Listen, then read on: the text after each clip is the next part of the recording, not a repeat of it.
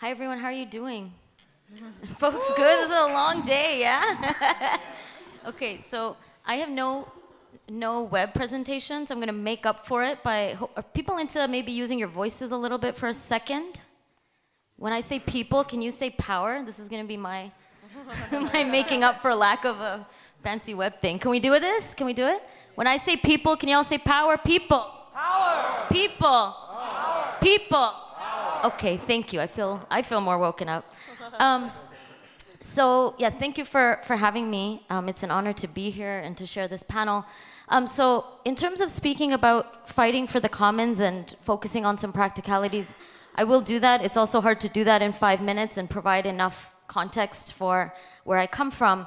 Um, but before I do that, and you know, really inspired by some of the conversation earlier, I do think I want to speak a little bit to, you know, what do we mean by the commons? It's really hard to talk about fighting for the commons without at least some shared understanding of what we mean by the commons. And so, you know, we've heard a lot today, and I think for me, what resonates the more is, is thinking about commons as non capitalist economies that are rooted in social relationships and that are motivated by our community needs and not by the market, right? Um, and so I think that's the most common definition and understanding of, of the commons. But I do think we need to expand, and I was touching on this earlier, and I think this is necessary. When we speak of non capitalist economies or when we speak of the economy at all, I do think we need to expand our definition and our understanding of the economy. Um, and I do, um, I also want to hold on to the definition of work. I think there was a little bit of discussion earlier um, about maybe dropping the definition of work or dropping the definition of labor. And I'm hesitant to do that because I think neoliberalism has been doing that increasingly. Neoliberalism is bound up in the flexibilization of labor, bound up in the idea of actually getting people, you know, particularly in the digital economy, to say that they're motivated by their passion, which means that people do not see what they produce as work. And this is why we have diminishing labor rights, for example. So um, I do think the traditional definition of labor is inadequate, um, but I do want to hold on to it. And so I think instead what we need is an expanded notion of the economy. So not to drop the idea of labor, but to expand what we mean by labor. So to think of economy, you know, not just as the manufacturing sector or the service sector or the material economy, but to also think about the immaterial economy, right? So reproductive labor, care labor, um, care work, essentially. And here I think um, instead of thinking about productive economies, because productivity is so linked to capitalism, right? Capitalism is contingent upon the idea of labor extraction and production is instead to think of generative economies, right? To think of the idea of economy is that which generates, not just produces, but that which generates. And that can include then a vast array of generation of knowledge, the generation of how we raise our future generations, the generation of the generative economy of how we steward the land. Um, and here I also want to, you know, push back a little bit against the exchange happening earlier, which is that the pastoral economy is like a throwback to something that is um, you know, way to 1950s. It's not, right? There are entire economies that continue to subsist and survive on the land. This is true where I come from in Canada, in indigenous nations. This isn't true in entire swaths of the global south, right? We don't live, we live in a, in a capitalist economy, but we don't live in an industrial economy in a global sense. There are entire communities that continue to subsist and survive on the land where the land is not just something to be extracted, but the land is an economic source right? The, the land is the economic source of food, of medicine, of cultural assets, of production. Um, and so I think the idea of stewardship and generative economy um, need to be something we need to look, uh, think through when we're thinking about what we're defending in the context of, of the commons. Um, and I, I, don't just mean this at, at a meta level, right? This isn't just theory. I think when we start to imagine the commons and economies differently, then we start to see that those who are commoning, which I think is the most important part of fighting for the commons, is who is engaged in the struggle to defend the commons, then I think we start to center certain communities that have traditionally been marginalized or invisible in the context of struggle for the commons. Um, and so then we look at, for example, the struggle of sex workers, the struggle of users, uh, the struggle of migrant workers, the struggle of single mothers, the struggles of seniors.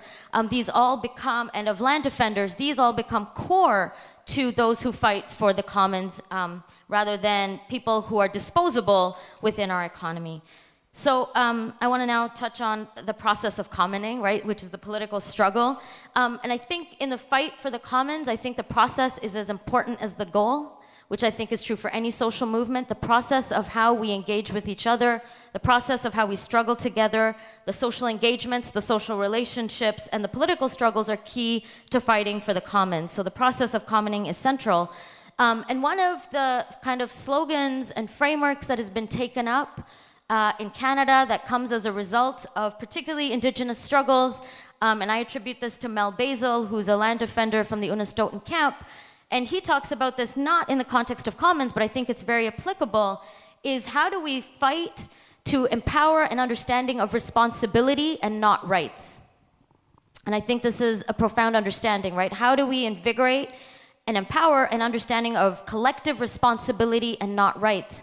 And I think that speaks to a lot of what we were talking about earlier, right? Which is that the commons cannot simply be the protection of rights as determined by the state or bureaucracies. It's about collective responsibility, right? The process of commoning and our collective involvement in this. And so this is the emancipatory struggle really for the human condition, right? And not for, for state state uh, dictated struggles. And so then de facto, I think the process of commoning is rooted in direct democracy, the engagement of people, the engagement of communities.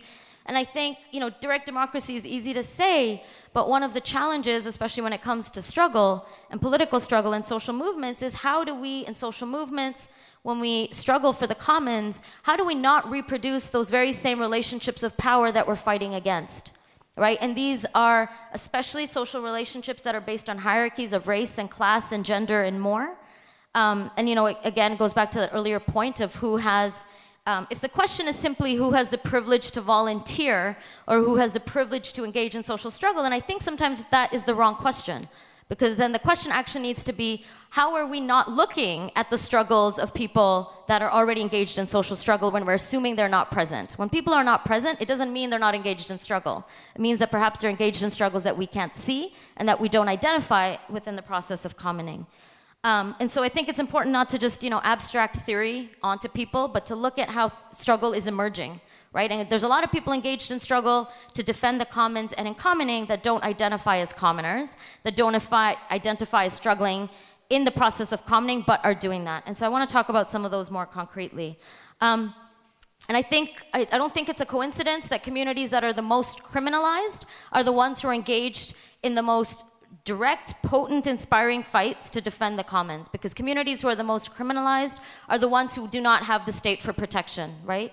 So the very struggles for survival um, are, are engaged in direct democracy. So I want to I want to talk about two of them. I think there's there's a range, um, you know, peasant movements, sex worker movements, panhandler unions, and more. But I want to talk about two very briefly. Um, both of which i have been involved in over the years. So the first is um, uh, is is struggles, uh, particularly in inner cities of homeless communities around tent cities. And so I know the communities here have a very strong history and tradition around squats, for example. Um, in Vancouver, where I live, there's been a long history of tent cities, and I think tent cities are fundamentally struggles to fight for the commons and defend the commons in a multitude of ways, right? So um, your legal regime is entirely different, and I don't have enough time to go into the legal regime of housing and the criminalization of those who are on the street. Um, other than to say that it is actually illegal to set up tent cities in Canada. It is illegal in Vancouver, for example, to sleep on the street. There are bylaws in almost every city in Canada, certainly in Vancouver, where it is a criminal act and or a municipal um, bylaw infraction to sleep on the street. So first of all, to set up a tent city is in itself an illegal act, um, but at the same time, it is very much uh, an act in defense of the commons to say that actually this land cannot be privatized. This land that you know the street is not is not the domain of the state and is certainly not the domain of capital interest and private interest but that it must be um, it must be expropriated and used by communities who are forced to live on the street right? If we're forced to live on the street then at least we have a right to the street. Um, and so tent cities have been um, a really inspiring example of communities coming together to defend the commons and also in the process and again you know here's where i think the process is so pivotal. In the process of setting up tent cities the kinds of communities that come together to um, provide for everyday life right? To provide to provide meals for communities on the street, to take care of each other, um, to do childcare, to have safe needle exchanges, all of the kinds of social relationships that need to be tended to and cared for and provided for, um, I think is an example, an incredible example of commoning in the context of, of tent city. So both the act of setting up a tent city in defiance of state and capital interests and the practice of being in a tent city, of participating in a tent city, of participating in direct democracy every single night to decide how are we going to live together, right? What are the rules around, for example, substance use or not, that's going to govern the ways in which we live together in this tent city. Um, the other one that I'll talk about uh, in, in a minute um, uh, is the one that I'm, I'm, most familiar with, which is the struggles of migrants and refugees, right? And so, um, first to say that I think you know there's borders are the most salient example, of course, of the enclosure of the commons. They're the most violent form of exclusion that exists on this planet today. I would argue that citizenship um, is one of the most profound examples of apartheid that we live in. Uh, to decide who has the right to dignity, who doesn't, to create categories of desirable and undesirable, and really to enforce uh, a very clear border, especially in the context where I come from, between the global south and the global north, right? To perpetuate the divisions of labor and imperialist production and expropriation exploitation between the global north and the global south. And so, for me, any struggle against the border and anyone who is self-determining to defy the border is, um, is, is acting as a commoner in protect in defense of the commons. And so there are, there are such a range of struggles, and again, you know, this, con- this city um, and this, this continent has, has lots of examples of the ways in which refugee struggles um, have been central to this. But some of, one of the ones in Vancouver um, that we most recently had a significant victory around was around a, a, campaign that was called Transportation, Not Deportation. And so what was happening was uh, fewfold. First of all, our public transit system was privatized, so no surprise there, right? Austerity, neoliberalism means that we ended up with a privatized um, transit system. To top it off, public spending was being put into a, uh, a public police force to militarize the privatized transit system, right? So public money into a police force to protect a privatized transit system to basically ensure profits. Um, and again, you know, the state and cap- the state and capital in collusion to ensure this.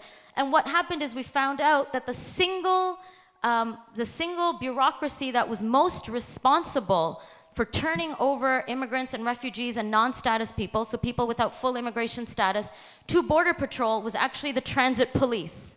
Right, so public transit, which people rely on, especially precarious workers, low income people, as we know, who heavily rely on public transit, in air quotes, um, are the ones who are most criminalized and surveillanced and racially profiled on our public transit system. So uh, we led a campaign led by immigrants and refugees and allies to say that public transit is not a border checkpoint, right? Which is, I think, affirming several things: with the transit as a public good. Uh, the idea that the border cannot keep shifting inwards, right? That these borders of exclusion are forming in so many places. You know, in Germany, the Lagers, from what I've learned, seems to be its own, uh, its own enforcement of a border. Um, and so, in, within the context of a year, we won this campaign, right? So, all to say, uh, as a result of social movements, as a result of social struggle, we won this campaign where uh, the transit police was forced to cancel their contract and their memorandum of understanding with border police. So this is not a complete victory, but it does mean it, did, it does mean, and it continues to mean, that people who are precarious workers, who are low income workers, people who are most invisible in our society, are able to access that which we assume is the commons, right? So, um, and I think this goes back to an earlier point. When we're fighting for the commons, we have to ensure that the fight for the commons is inclusive to everybody, it is accessible to everybody, that the fight for the commons cannot be a fight for the so called common good that excludes people without status, that excludes people who are seen to not be producing, that excludes people who fit all these categories of undesirable within our society. So it is so imperative that the fight for the commons is one that, um, that takes into account access at its core. Um, and what I want to end with is, is a quote from Eduardo Galeano. This is my favorite quote. Um, and Eduardo Galeano said uh, that the world was born yearning to be a home for everyone. The world was born yearning to be a home for everyone. And for me, when I think about fighting for the commons, um, I think about a fight against the state, um, a, a, fight against capital. And for me, I'm, I'm, uncompromising in that. I think there was earlier conversations about hybrid systems and all these things that sound fancy. Maybe they are. I don't know enough. I'm against the state and I'm against capital. Um, and for me, I'm, I'm opposed to all forms of oppression. And so for me, the commons is, is ultimately a fight against the state and capital and oppression because in order to build a home for everyone, as Eduardo Galeano says, in order to build a home for everyone, we cannot coexist with these systems.